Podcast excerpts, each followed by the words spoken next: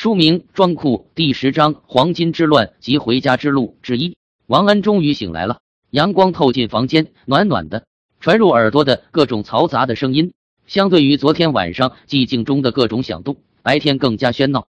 但是各种声音乱哄哄的汇集到一起，反倒是像互相抵消了一般，给人的感觉是平静的、有生机的一天又开始了。经过了两天现代生活的缓冲，王恩的心情平复了许多。在床上老实的躺了一阵后，甚感无聊，于是下床在房内溜达起来。马元义真是个大忙人，心里记挂着王恩的事情，因此昨天半夜处理了一些事务后，连夜又乘着马车回来，只在车上高效率的小睡一下。他自己倒是不觉得辛苦，反而很有成就感和存在感。只是他的车夫背地里实在是没有少抱怨。回来后和那伙歹徒了解了情况。很快做了决策，于是如此这般布置了一番，这就上王恩的房间来了。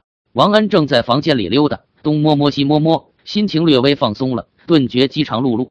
这时候门响了，马元义端着饭食进来，王恩心中骤然一紧，脑子里赶紧飞快过了一遍爸爸说的注意事项，准备开始应对。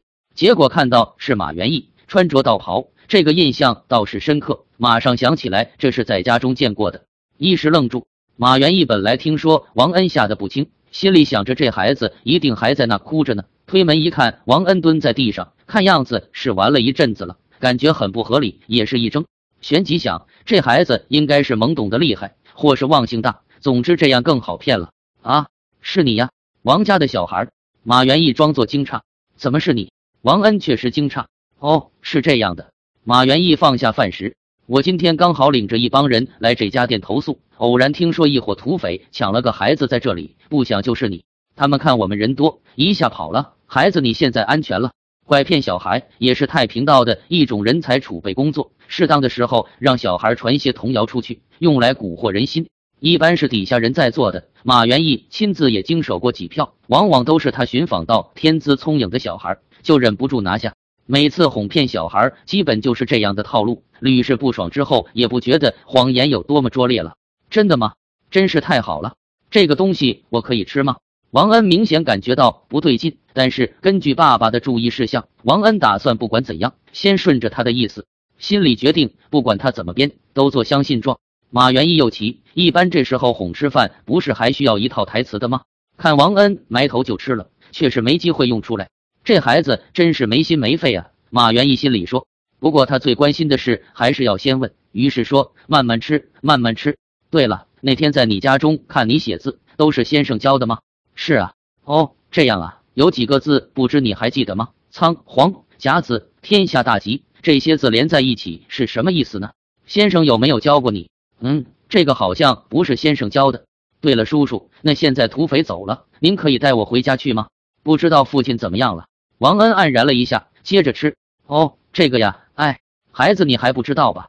马元义这里又有一套台词，连忙用上。整个江陵都闹土匪了，现在非常混乱，老百姓都跑光。你家我也叫人去看过，一个人都没有，不知道是躲到哪里去了，还是遭到不测了。孩子，你现在只能跟着我，我找安全的地方给你安顿，等到将来平了土匪，才能再送你回去。你不是才认出我吗？什么时候有时间上我家看过啊？王恩心里确定了，倒是也是坏人一伙，这还是没有脱离危险啊！眼泪很想流下来，却是忍住了，只好猛猛的吃饭，不吭声。心里打定主意，顺着他，顺便看看有机会再套一些话来。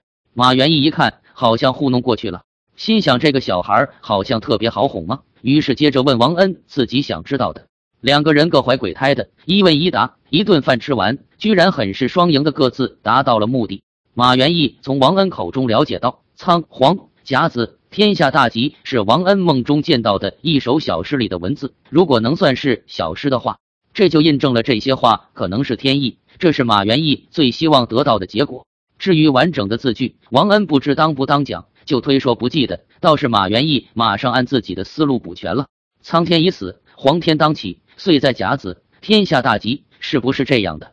马元义兴奋中，嗯，起字好像应该是立字。王恩补充。啊，是了是了，马元义如获至宝。他想，真的是天意如此，应当好好规划下如何善加利用这个孩子。王恩也了解到一些情况，马元义是太平道的领导，估计也是拐骗的主谋。今天会带王恩去另外一个据点，据说那边还有几个类似情况的小孩，在那边会有专门的人照顾。在以后，马元义透露会带他去见太平道的大首领，如果表现好，以后有的是好日子过。这是马元义的承诺，看起来短期内不会有危险，那就先顺从，再找机会回家吧。不知道父亲怎么样了？王恩心里做了决定。吃完饭，王恩马上就被安排着出门上马车，马元义没有跟着。他不知又有什么事情要办，除了车夫，另有一个老道士随同。临走，马元义向王恩交代：“孩子别怕，这个老爷爷是好人，路上会照顾你。到了那边就更安全了，还有可以陪你玩呢。”于是王恩又在马车里颠簸了。